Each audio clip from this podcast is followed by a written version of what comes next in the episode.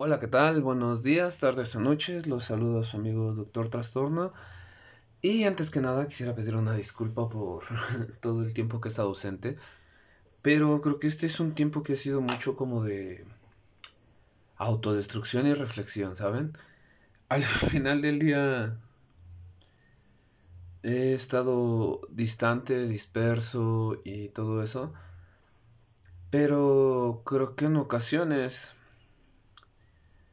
parte de la destrucción, o más bien parte de la creación, es la destrucción. No se puede construir algo nuevo si aún tienes las cosas viejas ahí. Así que hablando un poco de eso, quisiera hoy tocar esta parte o este tema del alcoholismo.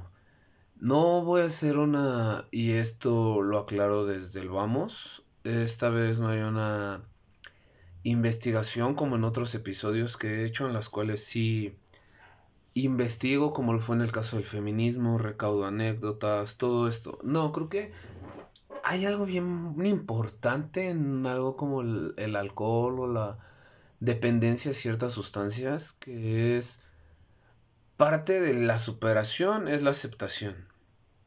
Entonces creo que hoy les voy a hablar desde mi perspectiva todo lo que voy a decir son cosas que me han pasado a mí, entonces mmm, voy a abrirme de una forma que creo que nunca he hecho al final del día, pero creo que es necesaria para mi proceso. Y sinceramente digo, este no es un podcast que llegue a muchas personas. El último episodio creo que tuvo 19 reproducciones. Así que esto es un podcast súper chiquito. Pero de antemano muchísimas gracias y no me malentiendan, no quiero decir que porque son pocas este, reproducciones, eso quiere decir que sea algo malo, no, todo lo contrario, quisiera recomendarles que ustedes también crearan estas estas plataformas y estos espacios para ustedes es súper sencillo, pueden grabarse este descargando una una aplicación de grabadora de audio y después pueden subir sus audios a Anchor que en automático los sube a Spotify, a iTunes, a muchísimas plataformas digitales. Entonces, sinceramente, esto lo veo hasta como cierto punto algo de como algo terapéutico, ¿saben? Entonces, si me estás escuchando, te invito a que lo hagas. Al final del día, esto es un pasatiempo más, es como si fuese un hobby más pero nos ayuda a que podamos dar opiniones que nadie nos preguntó, opiniones que pueden ser erradas al final del día, ¿no? Así que, ¿por qué decidí hablar del alcoholismo o del alcohol? Porque es un problema que creo que tengo, si bien no tomo tan seguido, no tomo diario o así, en otra etapa de mi vida sí tomaba demasiado seguido, ahorita no, pero fue un, un gran declive el que hubo hasta el momento en el que dije, sabes que esto no puede seguir y no me refiero a que haya hecho cosas demasiado graves, pero creo que sí. Y se las iré contando poco a poco. Mis primeros acercamientos con el alcohol fueron como yo creo la mayoría de las personas en el país, en fiestas familiares, que te daban de tomar una cerveza y tú decías que sabía feo y así pero crecí en un contexto en el cual el alcohol era demasiado común. Y como chico de sexto de primaria o primero de secundaria, tenía demasiado alcohol a mis manos, a mi alcance, ¿no? Y era algo que me hacía ver como, o que yo pensaba que me hacía ver como alguien cool. Tal vez en su momento sí hubo personas o compañeritos que me decían, ah, wow, este güey ya toma o así, ¿no? Entonces era un poco más eso, ¿saben? Y yendo a terapia me pude dar cuenta que desde pequeño se me hacía esta como este mote o este sobrenombre como de que parecía yo borrachito o que hacía cosas como borracho o así. Entonces inconscientemente esas cosas te empiezan a pegar y, y dices, ok, vamos a probarlo, vamos a intentarlo. Y pasan, yo creo que de mis borracheras al principio todo era como de que pues vomitaba y ya y hasta la fecha la cerveza me hace vomitar mucho. Sé que es algo muy desagradable, pero eso ha pasado. Recuerdo que cuando iba en la preparatoria, este tenía beca Y con otro compañerito nos gastamos lo de las becas en alcohol. Entonces recuerdo que un día este compañero no quiso ir a tomar conmigo. Y me fui a tomar solo. Compré una botella de este. Creo que era Rancho Escondido. No sé qué. Creo que sí. Este. Una fresca de 3 litros. Le quito suficiente estiro, algo de fresca. Le aviento la botella y me la empiezo a tomar. Hago el traslado de la combi hacia mi casa. Ese día obviamente no entro a la escuela. Y termino borracho tirado en una banqueta. A mis 15 años. Esto es algo que nadie sabe. Y wow. Creo que es demasiado triste, ¿saben? Que hasta en corta edad te haya caído a eso. A, a terminar borracho. Una banqueta. Orinado, creo. Sí, orinado. Y después estaba perdido en mi ciudad y caminé muchísimo, todo alcoholizado, hasta que llegué a unas combis. Este, el de la combi se portó una persona porque recuerdo que ni siquiera me cobró el pasaje cuando llegué a mi destino. He corrido con mucha suerte, ya que en las borracheras nunca he perdido un celular o mi cartera. Por eso creo, pero después me veo involucrado en un choque automovilístico y ese día sí iba alcoholizado. Ese día cuando choco sí, sí iba alcoholizado, la verdad. Y fue una estupidez. Sinceramente, desde ese día para hoy ya no manejo como manejaba en esos tiempos, súper rápido o así. Sí me estreso en ocasiones cuando manejo, pero por la imprudencia de otros automovilistas, ya no es porque vayan lento o así. Creo que alcancé a rescatar eso. Después, este... Creo que en una borrachera, un famoso desconecte, como se les conoce, este... ¿Cómo decirlo? Saqué una moto que tengo, bueno, que tenía, y estaba buscando un camión para que me atropellara. Definitivamente no quería vivir. Y así, después, este, en mi círculo social familiar, se me asignó como que este sitio del niño tonto o de la persona tonta que nada le sale bien, que, que es un pendejo, vaya, ¿no? Entonces creo que borracho inconscientemente sacaba estas actitudes que me dolían, la verdad, y las, las decía en el sentido de que pues, me hacía más tonto. Hasta que después pasa esto en lo cual hay un como delirio de realidad, por así decirlo, en el cual pues nadie te comprende cerca de tu familia o nadie te toma en serio a pesar de que tanto estés tratando de hacer las cosas bien, nadie te toma en serio, ¿no? Entonces ahí es donde siento que viene mi declive en cuanto al alcohol. Antes de eso mi relación con el alcohol había sido muy sana, por decirlo de alguna forma, porque como les decía, yo era un tomador frecuente en el sentido de que pues tomaba, pero era una persona lúcida, me acordaba de todo, tenía autocontrol, todo eso, ¿no? Después, y eso fue yo creo que en el último año, dos años, ahora que lo pienso, solo me viene a la mente, bueno, las voy a decir y ya después veré qué onda, cuántas fueron. Pero borracheras donde verdaderamente me porté mal. Creo que fue una donde un señor estaba de lo más tranquilo diciendo que conocía a mi mamá. Y yo por algún momento lo... Más bien en este momento sé por qué reaccioné así. O sea, no hables de mi mamá, no hables de mi mamá, no me hables de mi mamá.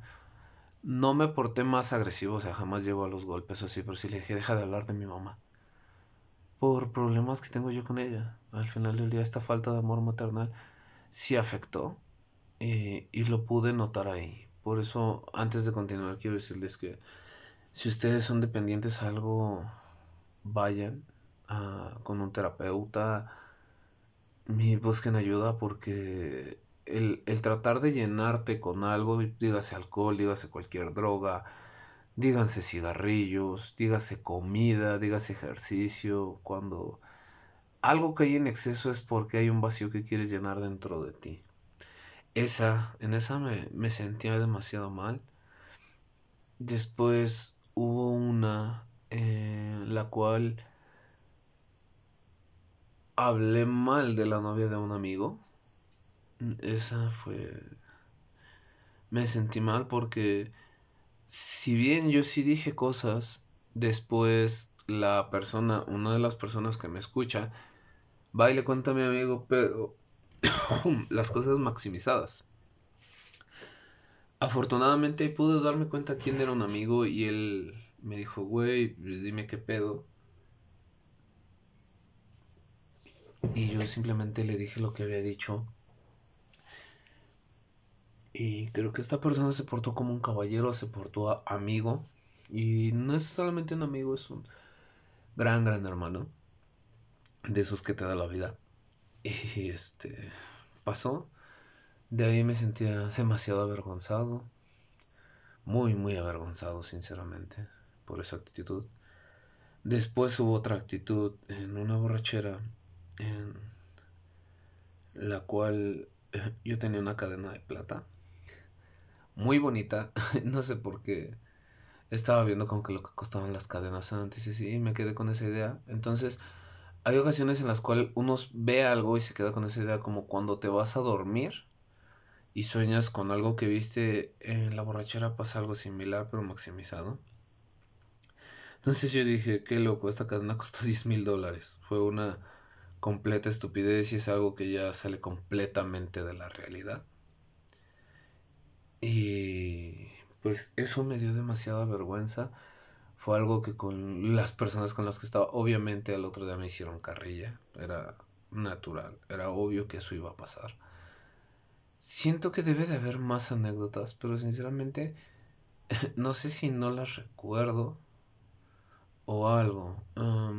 porque inclusive recuerdo que en mi fiesta de cumpleaños, a mí nunca me ha gustado festejar mi cumpleaños. Y esto va un poco también de la mano con esta parte del, del amor maternal. Les dije a mis amigos que me iba a ir a Canadá, lo cual era únicamente una posibilidad, pero dije, no, sí, es un hecho. Y al final no me pude ir. Tristemente, ¿no? Me hubiera gustado guardar ese secreto. Secreto y no, porque era algo que todos sabían que yo estaba tratando de irme. En una ocasión también, este, me sentí muy mal conmigo mismo y fue buscar a una ex que sabía que me iba a rechazar solamente para sentirme aún peor. Porque verdaderamente esta chica es hermosa, es linda, deseo que le deseo lo mejor de la vida. Y ese día no la insulté, pero sí este hice todo lo que a ella no le gustaba, llegar oliendo alcohol, oliendo a cigarro, llegar borracho. De hecho, también ahora recuerdo otra, una vez que empecé a tomar eh, en el pueblo de una amiga. Y yo tratando de hacerme chistoso me presentan a alguien y le digo, no me digas tu nombre porque no me lo voy a, recordar. Y después le dije así como, jajaja, ja, ja, pero hasta mis amigos me dijeron, oye, eso es demasiado grosero. Y sí, en efecto fue demasiado grosero, fue algo muy tonto de mi parte. Y discutí mucho con esa chica, no, no, no llegó a otra cosa, solamente se quedó ahí. Pero sí discutimos demasiado fuerte. Mm. Creo que fue esa eh, a la cual quiero llegar y por la cual estoy haciendo esto. Es la última, que fue el día domingo para amanecer lunes, en la cual me dio una laguna mental. Y yo no sé qué tanto de esto sea cierto, pero me dijeron que hice comentarios racistas y lo que me duele es eso, ¿saben? El cómo buscar el amor de una persona te puede orillar a, apoyarla en sus ideas más pendejas, porque yo sabía que lo que decía en esa borrachera iba a llegar a oídos de la persona que yo quería que, que llegaran, que era mi mamá. Y te voy a apoyar en esto, que es lo más tonto del mundo. El, el racismo se me hace las cosas más estúpidas y más idiotas. Pero dije, lo voy a hacer. Y, y lo hice y le dije a una persona comentarios racistas y me siento pésimo por ello. Lejos de todo, el, antes era ridiculizarme a mí porque se me había asignado este lugar del, del tonto, del idiota, de todo, pero como yo veía que el, el cariño o la interacción con esta persona, porque ya ni siquiera era cariño, ya la interacción era en ocasiones, este, pues que se portara agresiva y que me regañara, pero ya con eso yo sentía que, pues que al menos sabía que existía. Este, me, me llevó a hacer esto y, y me siento mal por eso, ¿saben? Y al final del día creo que sí ha habido otras en las cuales el, el alcohol no, no me ha dejado nada bueno, como hay muchas canciones que hacen alusión a, al malacopismo o a, a muchas cosas. Entonces verdaderamente sé que no es un problema mío, por decirlo de alguna forma, si es que esto hace un poco de sentido. ¿A qué me refiero con que no es un problema mío? Porque, o más bien si es un problema mío que yo ya detecté, porque sé que no está bien. Yo sé que no está bien tomar y, ser grosero. Inclusive el tomar me, me parece en ocasiones algo tonto porque pues tomas para el otro día sentirte pésimo. Eh, tanto cruda moral como física. Entonces, pues vaya, es algo que me ha pasado y creo que quería contar y abrir esto para decirle a la persona que me esté escuchando que si tú tienes algún tipo de problema, eh, busca ayuda en las instituciones. Nunca sabes qué persona sí está ahí verdaderamente. Porque yo le pedí una disculpa a las personas con las que estaba. Le dije, oye, ¿sabes qué? Pues, al chile, discúlpame. Y no se trata solamente de pedir disculpas y, y ya todo está bien, ya no pasó nada, ya, ya estamos bien porque también soy una persona con ansiedad y depresión. Y creo que el, la cruda te dura muchísimo más tiempo. Y ahora este remordimiento de saber que ofendí a alguien por su color de piel me, me es demasiado difícil de, de procesar. Porque al final del día estas personas me dijeron, no hay pedo, güey. O sea, estabas brego y todo, ¿no? Pero para mí sí hay pedo porque eso no es mío, esas son ideologías de otra persona que traté de asumir como mías únicamente para agradar y para simpatizar. Así que este también es un llamado que si tú tienes que hacer algo que no te gusta por agradarle a una persona, sal de ahí. Sinceramente sal de ahí. No te, no te va a traer nada bueno. Si tú no eres feliz con lo que haces o con quien eres, tienes que salir de ahí. Porque no te va a dejar cosas buenas. Al final la persona solamente lo va a pasar por alto y te va a decir, pues es que yo solo lo digo bromeando. O es que yo nunca te pedí que lo hicieras. Así que trata como de hacer las cosas por ti, que te gusten a ti. Disfrútate y reencuéntrate al final del día, después de esta depresión y de esta cruda moral, vinieron unos episodios fuertes que me llevaron a hacerme la pregunta de ¿por qué? ¿Por qué seguir haciendo esto? ¿Por qué? ¿Por qué todo, no? Y cuando llegas a la pregunta del por qué,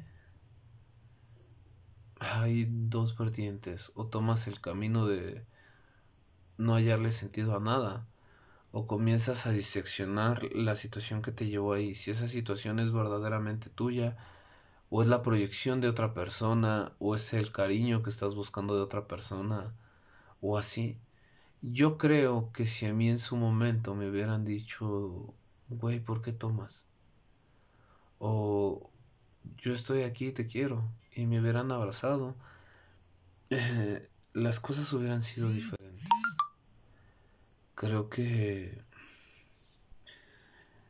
no nos ponemos a pensar en ocasiones el valor de un abrazo, el valor de ser sincero. El valor de decirle a alguien cuánto vale para nosotros. El reconocerle a las demás personas sus éxitos o sus esfuerzos. Al final del día, cuando me da esta cruda moral, me cuesta demasiado trabajo ver más allá de esa acción. Y pues tal vez, y de hecho esto es algo que ni siquiera estoy seguro si pasó. Solamente me lo dijeron y ya. Pero si llegó a pasar, me siento mal. Y me siento muy mal. Porque es algo que de ninguna forma está bien. No es algo que yo crea. No es algo que me represente. Desafortunadamente, por tratar de buscar el amor de una persona, lo hice y lo dije. Y eso está mal. Tenemos que querernos a nosotros mismos y una vez queriéndonos a nosotros mismos, seleccionar a las personas con las que queremos estar. No porque alguien sea tu familia es obligación quererlo. O tapar sus defectos. O tratar de maximizar sus virtudes. Al final del día todos somos personas, amigos. Y este podcast va a durar menos que otros, pero creo que dije lo que tenía que decir. Si lo que te hace feliz o si lo que hace que tu dolor sea menor es una sustancia, pues esa no es la solución. También es, es de fuertes y se necesita muchísimo más fuerza poder aceptar que se tiene un problema y trabajar sobre él. Porque si tengo todos estos malos antecedentes, pues lo mejor sería dejar de tomar. Porque me traslado a, a realidades, a, ¿cómo decirlo?, alternas, por decirlo de alguna forma, en las cuales dices ciertas cosas que te gustaría que te pasaran. Yo lo he visto en TikTok, que es algo muy común cuando dicen tu amigo el historias locas, ¿no? Hay que preguntarse por qué el historias locas es así. Tal vez nadie nunca le ha prestado verdadera atención. Tal vez se siente solo y trata de impresionar a los demás para que lo quieran y lo acepten. Tal vez a esa chica a la que le dices puta porque está con muchos hombres, al final lo único que trata de hacer es el intercambio sexo-amor. Y lo que quiere es amor. El amor pareciese demasiado devaluado en estos días. Pero al mismo tiempo, el amor o esta necesidad de sentirnos queridos es la que nos mueve a diario. Porque ¿Para qué quieren dinero? ¿Para qué quieren ser millonarias las personas? El estereotipo es para ser feliz, para tener mujeres bonitas, para tener casas bonitas, carros bonitos. Y ellos creen que eso ya es, es lo esencial, es lo bien. La gente para qué quiere ser guapa, para tener muchos pretendientes, para tener amor. Entonces, la gente para qué quiere ser famosa, para que la reconozcan, le pidan fotos, pues para que le den amor. La mayoría de las adicciones surgen de la falta de amor. Recuerden que todo adicto o dependiente a algo tiene la autoestima baja. Hoy yo lo sé. Y es algo que supe en mi carrera, pero hoy más que nunca lo entiendo, lo comprendo y lo acepto. Así que antes de juzgar a las personas o antes de solo hacerles burla de algo, pregúntate qué le falta o por qué lo hace. Creo que el por qué es la pregunta que te puede destruir, pero que también te puede hacer una mejor persona, puede transformarte, puede muchas cosas. Así que amigos, a cualquier persona que me esté escuchando, si tú eres esa persona que escucha todos los episodios desde Italia, te quiero mucho. Si tú eres de esas personas que me está escuchando en Estados Unidos, te quiero mucho. Si eres de las personas que me está escuchando en mi país, México, te quiero mucho. Si eres un hermano latinoamericano, también te quiero mucho. Trata de expresar un poco más esta parte de, del querer hacia los demás. Porque yo que estuve ahí, yo que he estado ahí, sé la diferencia o el valor de un ¿cómo estás? de un te quiero. Sé la diferencia de eso. Y que hay ocasiones en las cuales no te contesten a la primera el te quiero, no te contesten a la primera el, el estoy bien o el estoy mal. Tal vez tiene que ser hasta la segunda o la tercera vez. Pero es porque la vida los ha tratado tan mal o los ha llenado de tantas inseguridades que no se pueden creer que una persona les esté mostrando cariño. A mí me llegó a pasar que chicas con las mejores intenciones del mundo me llegaron a pretender, pero yo por este miedo y esta inseguridad no aceptaba ese cariño, no aceptaba ese amor. Y todo esto lo he desprendido o todo esto parte desde ahí de cubrir la necesidad con alcohol, del después poder fantasear. Hay una parte de un rapero que se llama Sipo que me que dice y yo sentí que me la dijo eh, por más extraño que suene me quedó muy bien sé lo triste es llorar como un hombre ebrio eso que no puedes decir como un hombre sobrio. Entonces esa frase me representó mucho porque dije cierto al final del día es verdad y si ustedes tienen algún problema con el alcohol, con el cigarro, con cualquier droga, pidan ayuda. Tal vez sus familiares no se las den y eso decepciona. Les seré sincero, eso duele y decepciona porque se nos ha dicho que la familia es la persona en la que podemos confiar, son las personas en las que podemos confiar. Pero hay veces que solo nos lastiman y está bien aceptarlo. Tal vez tus amigos no son tan tus amigos y no te aceptan o no te ayudan. Pero tal vez ese amigo con el que no hablas desde hace mucho, ese conocido con el que rara vez hablas, en ocasiones en ellos encontramos el apoyo que necesitamos. A veces sentimos que estamos solos porque no nos damos cuenta que ahí están las personas. Las cosas solamente son visibles hasta que estamos listos para apreciarlas.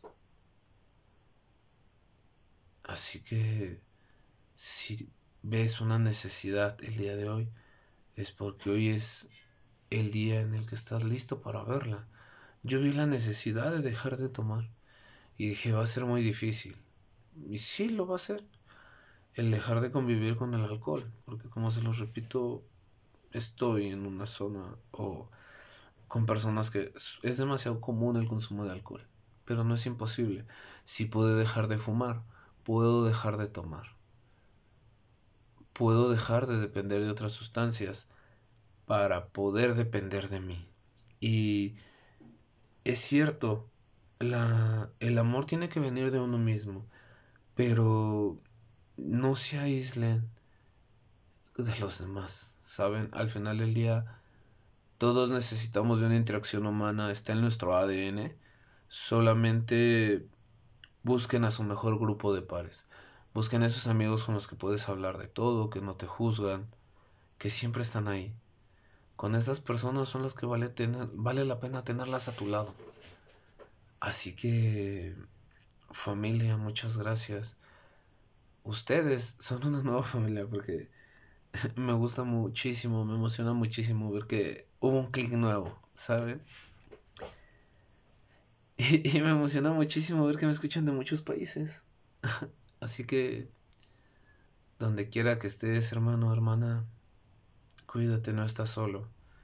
Y si te llegas a sentir solo, puedes mandarme un mensaje que lo contestaré.